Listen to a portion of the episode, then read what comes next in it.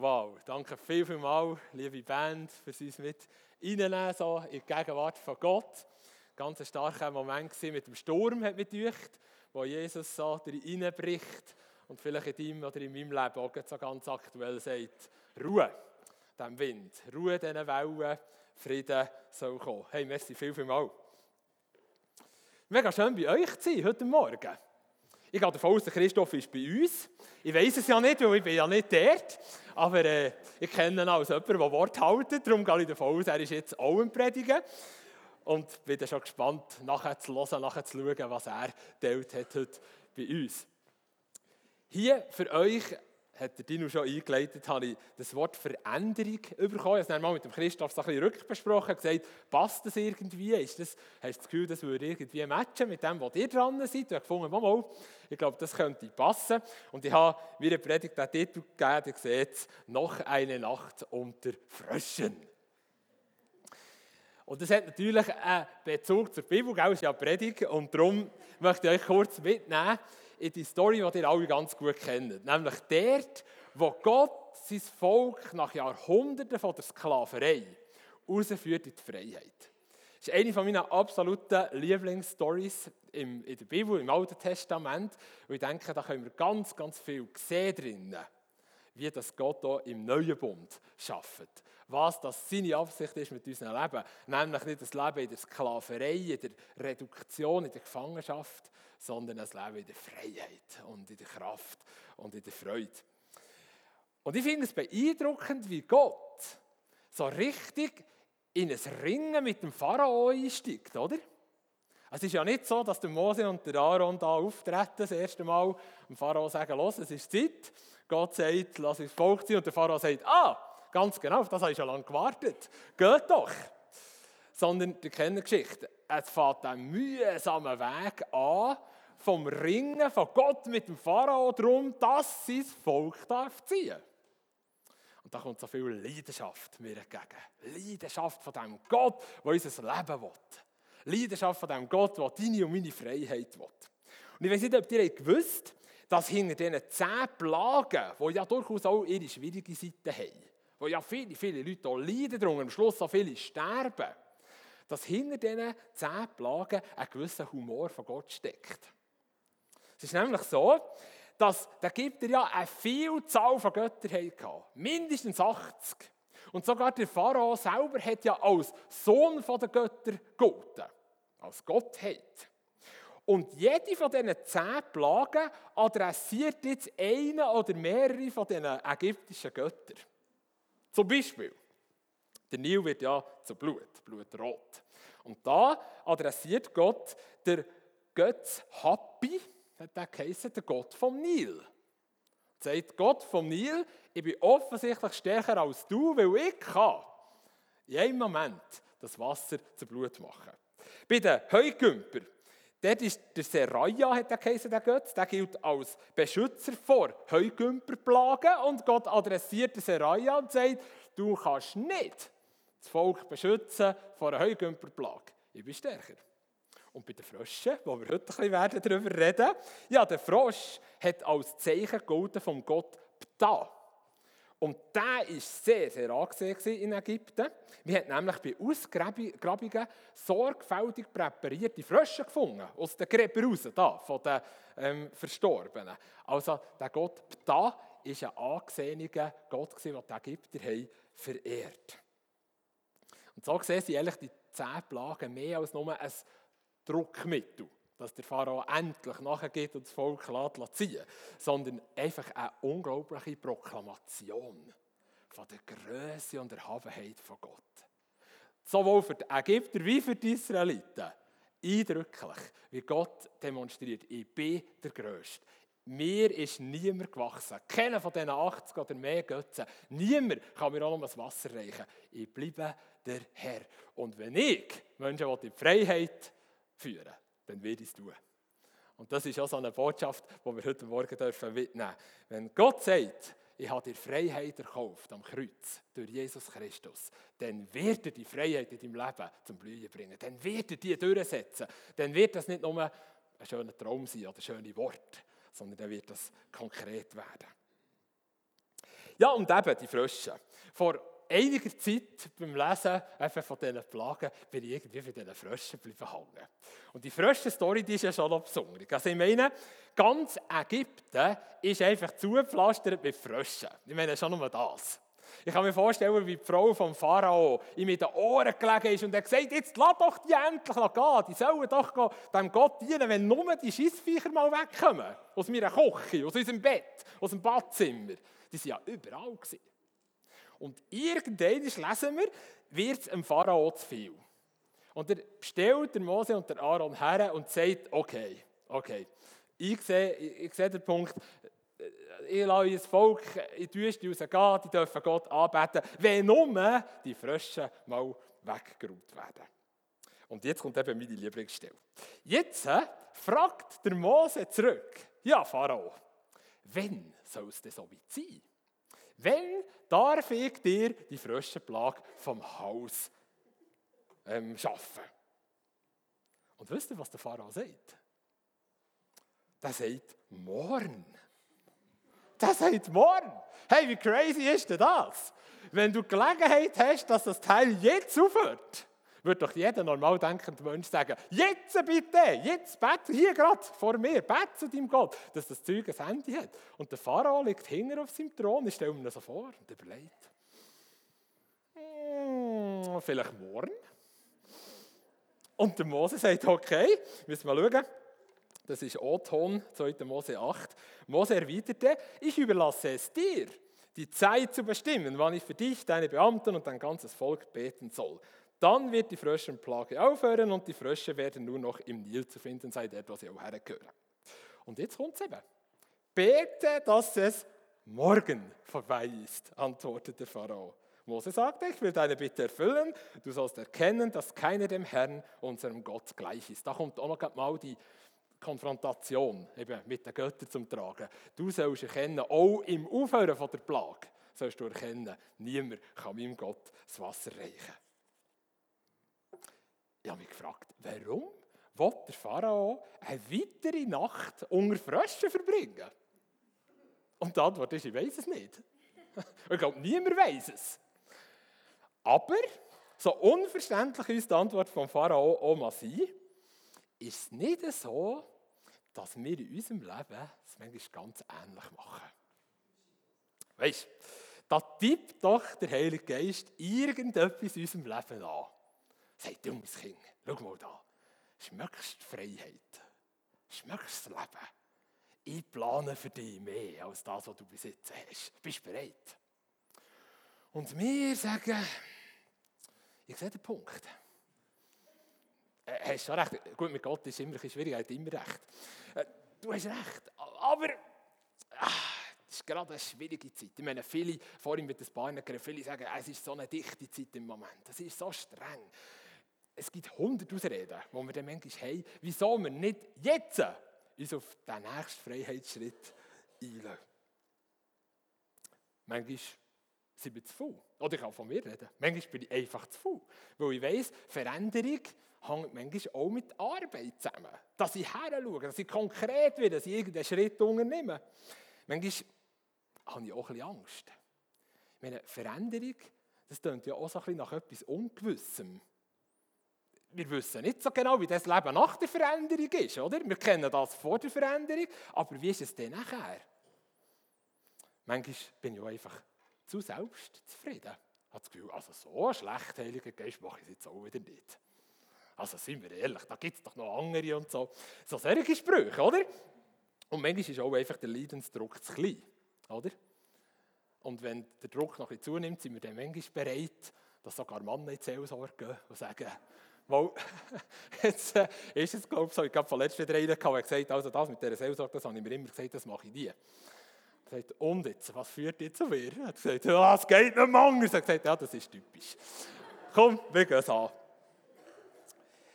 Wir machen es oft in unserem Leben ähnlich wie der Pharao. Oder vielleicht bin ich da auch der Einzige. Das ist immer schwierig, wenn man von sich auf andere schließt. Aber ich würde jetzt einfach mal Behauptung in den Raum stellen, wir machen es immer mal wieder ein so wie der Pharao. Wir beenden das Teil nicht jetzt, sondern wir sagen, ah, vielleicht morgen. Vielleicht morgen. glaube, es ist wichtig, dass wir erkennen, dass Gottes Programm für unser Leben tatsächlich ein Veränderungsprozess ist, wo in dem Moment anfängt, wo wir unser Leben Jesus übergeben und dann aufhört, wenn wir in die Ewigkeit eintreten. Und in dieser Zeit drinnen, wenn du Jünger, Jüngerin von Jesus sein, dann drückst du aus, ich bin Lernender. Ich bin jemand, der in Veränderung begriffen ist. Ich bin under construction. Ich bin am Werden. Ja, zu was werden wir dann verändert? Der Paulus sagt, schau, von Anfang an ist es Gottes Idee dass du und ich ins Bild von seinem geliebten Sohn verändert werden. Das hat Gott schon geplant, bevor es dir und mir überhaupt gegeben Das ist seine Absicht, eigentlich mit jedem Menschen. Dass du und ich das Wesen von Jesus repräsentieren. Den Charakter von Jesus, seine Art repräsentieren und auf die Erde bringen. Das ist Gottes Idee. Und gerade vorher ist die berühmte Stelle Römer 8, 28, was heisst, dass Gott selbst widrigste Sachen von unserem Leben dazu kann brauchen und wird brauchen. Das ist sein Versprechen. Dass er seinem Ziel mit unserem Leben näher kommt, nämlich uns umzugestalten ins Bild von Jesus. Er soll der Erstgeborene unter vielen Brüdern sein und Schwestern auch, unter vielen Geschwistern. So etwas Edus. Jesus will der Erste sein und ist der Erste von vielen, die da nachkommen und seine Art in sich tragen. Und das heisst Veränderung. Das heisst Veränderung. Und das hängt nicht damit zusammen, dass Gott nicht ein Ja hat über dich und meinem Leben. Lass mich das noch kurz zwischenschieben. Hey, wenn ich von Veränderung rede heute Morgen, dann ist es nicht, weil du nicht genügst. Dann ist es nicht, weil es zwar wunderbar hat was du den Ruf hast gehört vom Evangelium und dein Leben hast geöffnet für Gott, aber jetzt merkst du plötzlich, oh, das ist ja eine Hennenmogelpackung. Ich habe ja gesagt, verdauernd irgendetwas zu verändern in meinem Leben. Oh, ich das auch gewusst. So ist es nicht. Der Punkt ist, Gott hat ein hundertprozentiges Ja über dein Leben. Er kann nie mehr stolz sein auf dich und glücklich über dich, als er heute ist. Oder umgekehrt gesagt, du kannst nie mehr Gunst haben bei ihm, als du heute hast. Er liebt dich durch alles durch. Und weil er dich liebt, will er dich voranbringen. Will er, dass das Leben von der Freiheit, wie beim Volk Israel, Gestalt annimmt. Weil er dich liebt, sagt er nicht einfach, du, los, ist ja so. Du bleibst natürlich da und dort unter deinem Potenzial, aber du, los, ist halt so. Lassen wir es halt. Nein, weil er dich liebt, wie der gute Vater eben, gute Mutter, sieht er in dir, was da könnte werden und brennt leidenschaftlich dafür, dass das mehr zum Durchbruch kommt, was er in dich hineingelegt hat, was er dir schon sieht. Die Frage ist, wie kann das geschehen? Und da möchte ich noch eine zweite Stelle, oder eine dritte ist glaube ich mittlerweile schon, ähm, bringen. Philipper 2 ist ein, ein krasser Vers. Arbeitet an euch selbst mit Furcht und Zittern, heißt da, damit ihr gerettet werdet. Ihr könnt es, denn Gott selbst bewegt in euch nicht nur das Wollen, sondern auch das Vollbringen, wie es ihm gefällt. Das klingt irgendwie so ein nach einem Widerspruch, wenn man es oberflächlich liest. Oder?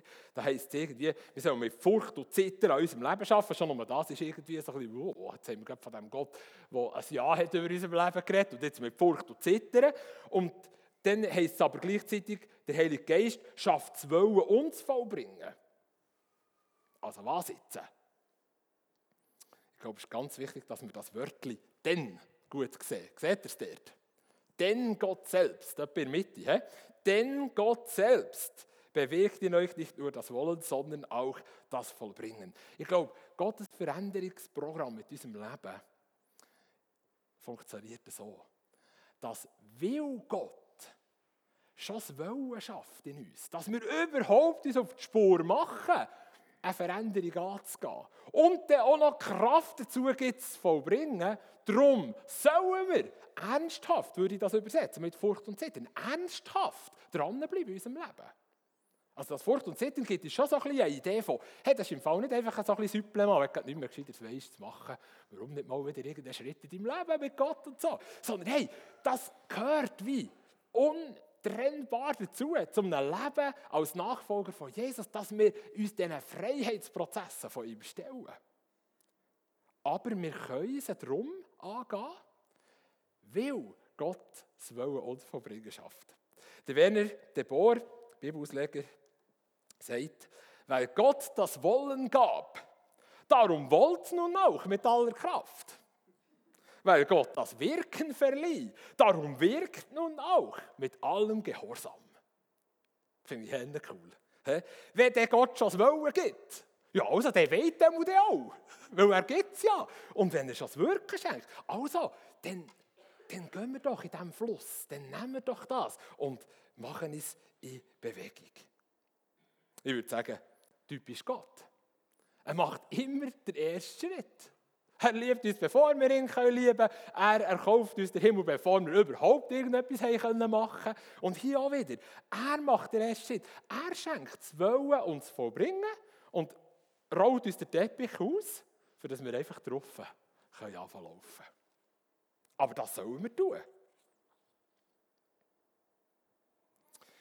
Im zweiten Teil möchte ich noch so ein paar Werkzeuge mit euch anschauen. Ja, was hilft uns denn auf dem Weg der Veränderung? Was hilft in diesen Prozessen, nicht nur einmalig mal ein bisschen einzusteigen, weil eben der Leidensdruck so hoch ist und dann wieder ins Rauszuspicken für die nächsten zehn Jahre, sondern was hilft permanent am Herz vom Vater in diesen Freiheitsprozessen zu wachsen. Und ich habe am ersten Punkt, am ersten Werkzeug den Namen gegeben oder den Titel gegeben, Freundschaft mit dem Heiligen Geist. Excuse. Freundschaft mit dem Heiligen Geist. Und ich glaube, es gibt einen tiefen Zusammenhang von unserer Freundschaft mit dem Heiligen Geist und den Veränderungsprozessen, die Gott in unserem Leben wirkt. Zuerst mal, was bedeutet es überhaupt, ins Bild von Jesus verändert zu werden? Was müssen wir uns da vorstellen? Wie fühlt sich das an, das Wesen von Jesus zu tragen? Ich glaube, eine gute Referenzstelle ist Galater 5, wo die Früchte vom Heiligen Geist vorgestellt werden. Also die Wesenszüge von Jesus. Und wo deutlich wird, aha, ein Leben, das in der Intimität mit dem Heiligen Geist lebt, das bringt offensichtlich Qualitäten hervor wie sie Jesus hatte. Jesus ist doch voller Liebe. Jesus ist voller Freude und Frieden. Jesus ist voller Geduld, Freundlichkeit, Güte, Treue, Rücksichtsnahme, Selbstbeherrschung. Das ist ja ein Beschrieb vom Wesen von Jesus. Und da im Galater 5 heißt es, durch unsere Freundschaft mit dem Heiligen Geist unsere Verbundenheit mit ihm, unsere Partnerschaft mit ihm, aus dieser heraus wachsen die Qualitäten, die Jesus ausgemacht hat. Wie aus der Intimität von Mann und Frau neues Leben kann entstehen Genauso ist es mit uns, mit dem Heiligen Geist. Aus unserer Intimität mit ihm heraus kann etwas Neues entstehen. Etwas, das nicht zwingend schon vorher in uns drin war. Ich bin jetzt nicht gerade der geduldigste Mensch der Welt zum Beispiel, aber in der Verbindung mit dem Heiligen Geist kann da Geduld wachsen. Tatsächlich merke ich es manchmal. Oder Treue.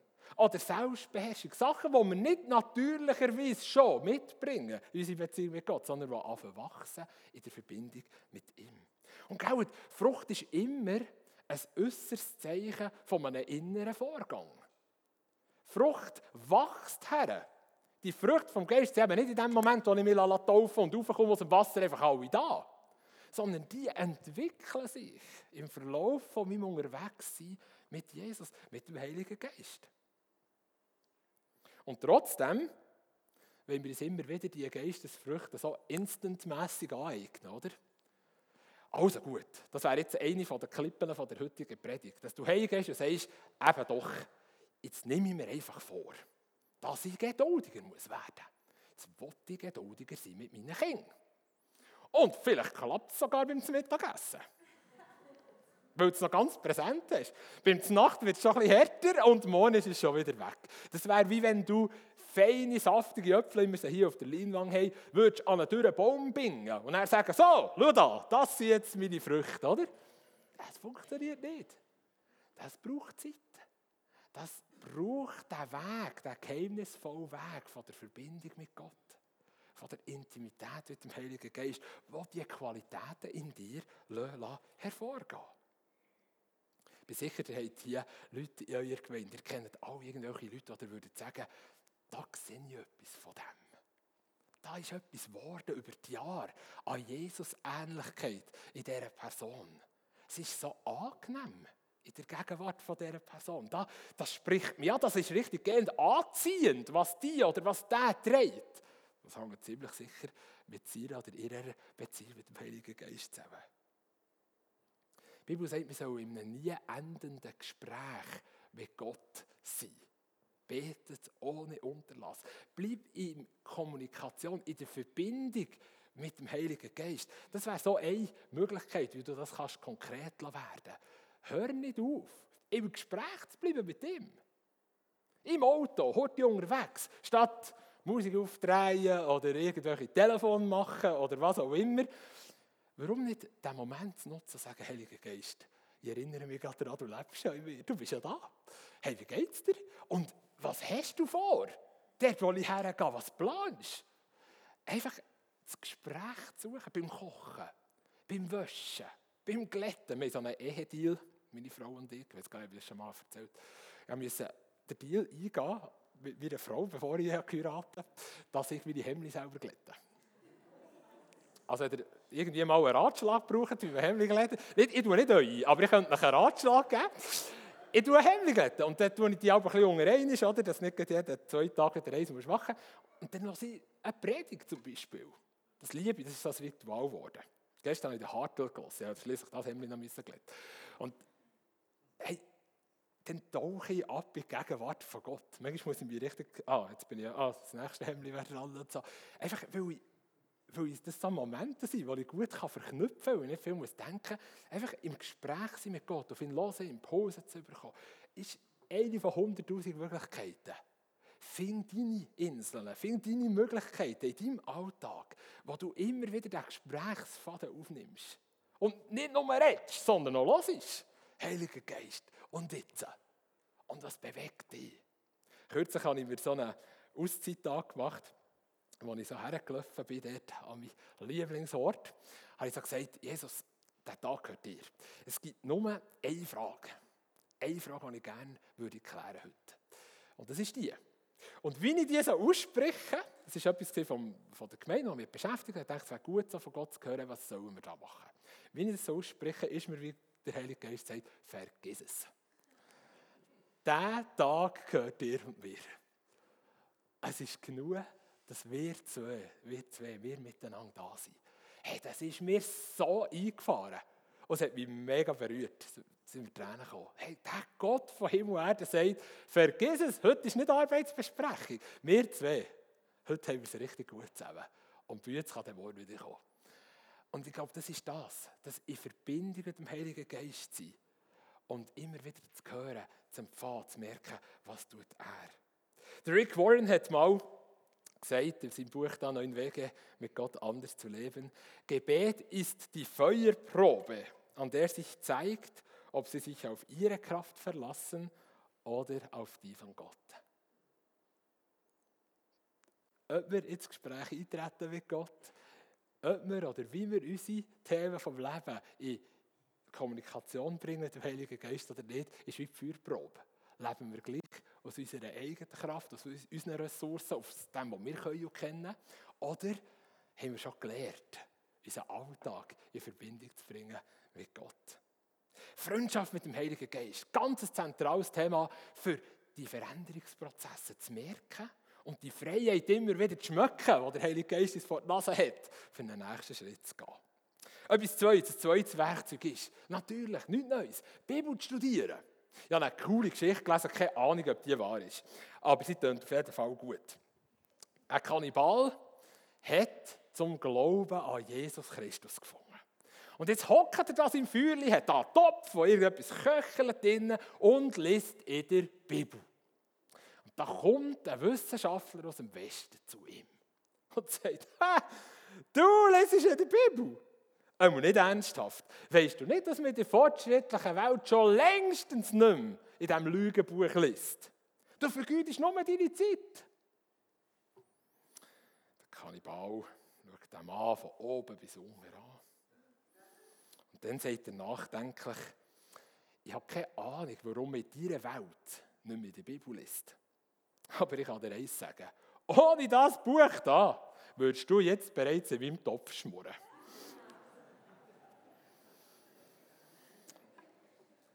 Ob Kannibal oder nicht, wahrscheinlich die meisten von uns nicht. Aber hey, die Bibel hat das Potenzial, weil es Wort Gottes ist, dies und mein Leben zu verändern. Und zwar zum Guten zu verändern, so wie wir da in dieser Story sehen. Es hat Kraft in sich, sie hat Kraft in sich, transformativ, eben verändernd zu wirken in uns drin. Und weißt du warum? Und alle, die jetzt von euch seinerzeit mal die Regio-Bibelschule gemacht die wissen das, was jetzt kommt. Nämlich, weil der Atem von Gott in seinem Wort drinnen ist. Wem kommt es noch bekannt vor? Ah, schau jetzt! Uh, das tut gut. Hä? Henne cool. Der Atem von Gott ist in seinem Wort drinnen. Schaut mal. Oh, jetzt habe ich gerade abgestellt. Sieht gerade gar nicht. Siehst, ich habe gesagt, wenn ich es eigentlich mache, musst du mir helfen. Jetzt habe ich es eigentlich gemacht. Danke vielmals. Hier ist es. 2. Timotheus 3,16. Heißt es, alle Schrift ist Gott gehaucht. Theopneustos. Gott gehaucht. Das heißt, jedes Mal, wenn du die Bibel aufschlägst und drinnen lesest, dann weht dir der Atem Gottes entgegen, wo eben das Wort zu einem lebendigen Wort macht, zu einem Rema-Wort, zu einem Wort, das etwas in dir bewegt. Genauso wie am Anfang der Schöpfung Gott dem Mensch sein Lebensatem einhaucht. Und Jesus dann später mit den Jüngern, oder? Nehmt den Heiligen Geist, blasst ihn an. Und Leben entsteht, oder? Aus einem Klumpen Herd ein lebendiger Mensch wird. Genau so passiert das jedes einzelne Mal, wenn du im Wort von Gott liest. Hey, wie cool ist das? Und wie tragisch, dass wir so wenig machen. Da drin, und das unterscheidet die Bibel von jedem anderen Buch, da drin begegnest du einem Autor persönlich. Da drin kommt dir der Lebenshauch entgegen, der das Wollen uns vollbringen schafft für den nächsten Schritt von der Freiheit und vom Leben dass der Mensch Gottes vollkommen sei, zu jedem guten Werk geschickt, heißt es nachher noch. Gott gehaucht, der Atem Gottes, er kommt dir entgegen, damit du in die Vollkommenheit, das ist wieder das Bild von Jesus, ins Bild, ins Wesen von Jesus transformiert wirst. So, und noch der letzte. Deine Art, wie du auf Umstände reagierst. Spannend dass im Lobby ja schon vorgekommen. Rahel hat das schon ausgedrückt.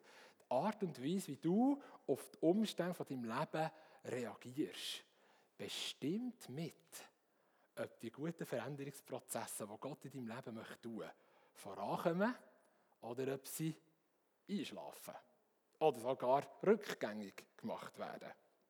Ich weiß nicht, ob ihr die Geschichte kennt von Viktor Frankl, einem österreichischen Jude, der im KZ war, manches Jahr in Dachau, wo ihm alles genommen wurde, was er hatte. Seine Frau ist ihm genommen worden, seine Kinder sind ihm genommen worden. Alles, was er hat besitzt, ist ihm genommen worden. Alles weg. Sogar sein Ehering haben sie ihm gestohlen. Und er schreibt in seinem Buch trotzdem Ja zum Leben sagen, dass etwas die KZ-Kommandanten ihm nicht nehmen können. Hier ist das Originalzitat aus dem Englischen. Für die, die nicht Englisch können, ihr sagt, sie haben wir alles können nehmen bis auf meine letzte menschliche Freiheit, mich zu diesen gegebenen Umständen zu positionieren, so oder so darauf zu reagieren. Man kann einem Menschen alles nehmen, aber man kann ihm nicht Freiheit nehmen, wie er auf das, was ihm da widerfährt, in seinem Fall sehr grausam, wie er auf das reagiert.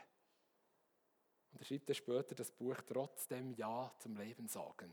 Drückt ein bisschen aus wie er hat reagiert darauf. Niemand kann dir die Freiheit nehmen, dich für eine bestimmte Haltung zu entscheiden. Ja, das Leben haben wir nicht in der Hand. Die Umstände von unserem Leben, viele davon haben wir nicht in der Hand. Ich denke, unsere Zeit macht es so deutlich wie noch selten. Wir haben die Geschick nicht in unserer Hand. Ja, das Leben bringt Herausforderungen mit sich. Wir wissen manchmal nicht, warum muss das passieren, warum dieses. Aber die Frage ist, wie reagieren wir darauf? Da wäre das Potenzial drin vom Veränderungsprozess, wo Gott mit uns möchte gehen. Und wenn wir der Bibel glauben, gibt es tatsächlich gute Gründe, sogar in widrigen Umständen drin, in der Herausforderung vom Leben, trotzdem mit offenem Blick, mit Gott im Gespräch zu bleiben, offen für das, was er jetzt tun will, selbst wenn er die Krankheit vielleicht nicht wegnimmt, selbst wenn die, die schwierigen Umstände vielleicht nicht sich so entwickeln, wie ich das gerne will. Wir erleben das im Moment heute nach. Einige von euch beten mit, mit unserem Jugendpastor, dem Benny. Junger Vater, einjähriges Kind, von einem Tag auf den anderen Leukämie diagnostiziert. Gestern noch gesungen und vital, heute todkrank. Versteht das irgendjemand? Ich auf jeden Fall nicht. Und bis jetzt hat Gott noch nicht so gehalten, wie wir es gerne würden sehen. Nämlich von einem Moment auf den anderen komplett wiederhergestellt. Es geht ihm dem Verhältnis entsprechend gut. Er ist im dritten Chemozyklus. Aber es geht ihm an die Nieren. Wirklich brutal an die Nieren. Er ist noch ein Schatten von sich selber. Es ist krass, was das an Ressourcen zehrt. Das kann niemand verstehen. Und trotzdem, er ist so jemand, der wie sagt, und ich bleibe an meinem Gott. Und ich bleibe an meinem Gott. Und er wird irgendetwas Gutes aus dem machen. Keine Ahnung was.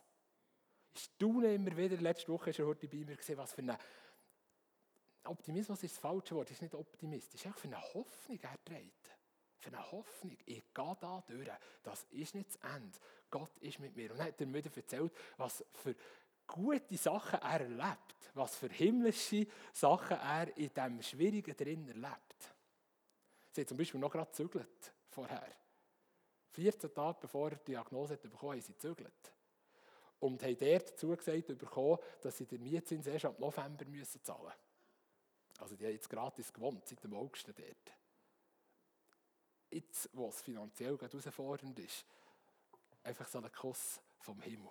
Es gibt jenste Leute, die dienen, die vorbeigehen, die unterstützen. Und immer wieder sagt, da erlebe ich etwas, einfach von der Fürsorge von Gott.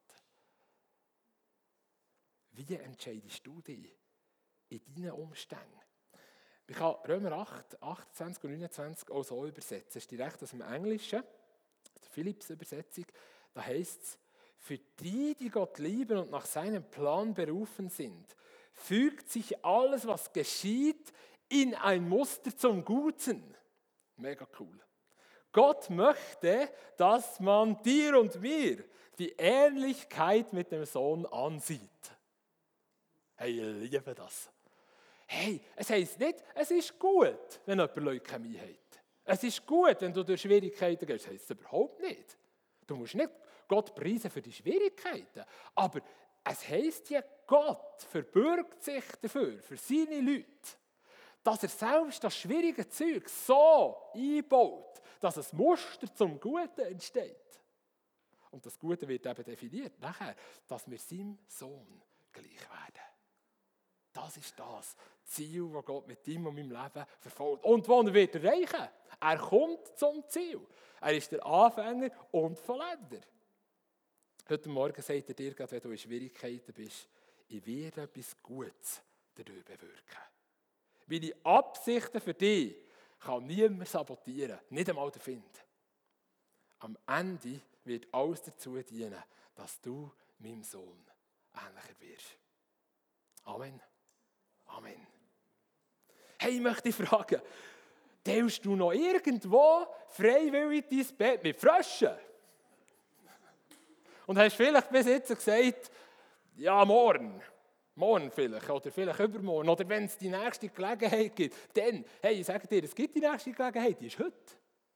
Heute ist der erste Tag vom Rest von deinem Leben. Und du hast es in der Hand. Nicht deine Umstände von deinem Leben hast du in der Hand, aber du hast es in der Hand. Wie partnerst du mit dem Heiligen Geist in den Veränderungsprozessen, die er mit dir möchte gehen? Ich ermutige dich. Unternimm heute der erste Schritt. Wenn du merkst, der Heilige Geist knüpft an, vielleicht bei irgendeiner alten Geschichte, die heute Morgen wieder aufpoppt, und du sagst, ja ganz genau, das habe ich ja mal wollen. Eigentlich habe ich gewusst, da lockt wieder der Heilige Geist. Vielleicht etwas ganz Neues. Der heute plötzlich wieder da ist. Vielleicht im Worship vorher oder jetzt während der Predigt oder jetzt in den nächsten Momenten, wo der Heilige Geist antippt. Sag ja und wird konkret. Wir dürfen in wenigen Momenten das Abendmahl feiern zusammen. Hey, und wir feiern den Bund, den Gott durch Jesus mit uns geschlossen hat.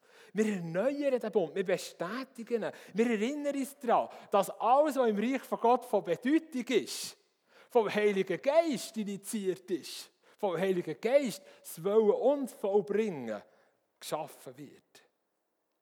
Alles, was im Reich von Gott von Bedeutung ist, in deinem und meinem Leben, kommt aus der Verbindung mit Jesus raus. Auch unser nächster Wachstumsschritt. Wenn wir heute das Brot brechen, dann lade ich euch ein. Legt all das Brochene von eurem Leben in das Abendmahl hinein, in diesen Bund hinein. Das ist nämlich die Einladung. Jesus sagt, ich habe mein Lieb brechen, für das, das, was in deinem Leben gebrochen ist. Vielleicht gerade aktuell in den Umständen, wo du bist. Vielleicht aber auch im Zusammenhang mit Veränderungen, die nie so richtig gelungen sind bis dahin. Du sagst, ja, probiert habe ich hundertmal, aber worden ist nichts. Das ist das Brochene. Leg das in das Abendmahl hinein. Leg sie Bund hinein. Sag, Jesus, ich bringe das Brochene in mir. Ich lege es in deine Hand. Danke, dass du die Liebe gebrochen hast, für das ich ganz werden. Du leist nicht noch ab, sondern du empfährst ja. Du nimmst es ja in dich auf. Du isst es. Sagst, ich esse die Realität, die geistliche Realität, dass du das Brochene von meinem Leben heil machst. Und wenn du Wein trinkst, dann denk daran, hey, du feierst das neue Leben, das Auferstehungsleben, das, was stark genug ist, die all diese Herausforderungen und auch Veränderungsprozesse von deinem Leben weiterzubringen. Das Blut von Jesus, das die Freiheit erkauft hat für das du kannst ins Bild vom Sohn umgestaltet werden. Das pulsiert in deinen Adern. Es ist ein Blutsbund, wo Gott durch Jesus mit uns geschlossen hat. Das gerechte, heilige, vollkommene, kraftvolle Blut pulsiert in dir drin. Trink es, nimm einen tiefen Schluck, nimm es auf in dir und sag Ja zu dieser Realität. Ich möchte gerne die Einsetzungswort noch lesen aus 1. Korinther 11, beten. Und dann seid ihr eingeladen, das Abendmahl zu feiern, mit Zeit auch vom Lobpreis, vom Lasetzen. Wir werden später noch hören, auch wie wir konkret Schritte machen können heute Morgen. 1. Korinther 11, 23 bis 25 heißt es, der Herr Jesus in der Nacht, in der er verraten wurde, nahm er das Brot, sagte Dank, brach es und sprach, dieses ist mein Leib der für euch gegeben wird. Das tut zu meinem Gedächtnis. Ebenso nahm er auch den Kelch nach dem Mahl und sprach, dieser Kelch ist der neue Bund in meinem Blut, das für viele vergossen wird zur Vergebung der Sünden. Tut dies, so oft ihr daraus trinkt, zu meinem Gedächtnis. Und ich danke dir, Vater im Himmel, dass wir so, wie wir sind, einfach so dürfen an den Tisch kommen heute Morgen. Dass wir dürfen das Brot brechen und das Brochene von unserem Leben auch das Brochene von gescheiterten Veränderungsprozessen, von Sachen, die noch nicht berührt sind irgendwo, von deiner Verstehungskraft in deine Hand legen. Und Heilung und Wiederherstellung empfangen. Dass wir dürfen aus diesem Kelch trinken und uns vergegenwärtigen, hey, nicht mehr ich lebe, sondern Christus lebt in mir. Seine Auferstehungsdimension, seine Dimension von der Freiheit und vom Leben pulsiert in mir und setzt das Wollen uns vollbringen frei für den nächsten Schritt in das wunderbare Leben von der Freiheit von der Kinder von Gott. Wir empfehlen das, Jesus. Und ich bete, Heiliger Geist, um Offenbarung, gerade wenn wir das Abendmahl feiern, dass wir dürfen hineinsehen in die verborgene Dimension von deinem Reich hineingesehen, das, was du jetzt gerade, heute Morgen in sein Leben willst tun. Wir empfehlen eine neue Frische. Wir empfehlen Heilung. Wir empfehlen Freiheit. Wir empfehlen ein neues Weihen von deinem Wind, von deinem Geist in unserem Leben, in dieser Gemeinde hier. Wir empfehlen all das Gute, was du für uns errungen hast, Jesus Christus am Kreuz. Und wir legen ab, was immer uns kann was immer uns irgendwo klein behalten, zurückhalten. Geben es in deine guten Hände. Halleluja. So dient uns, komm uns nach, führ uns weiter.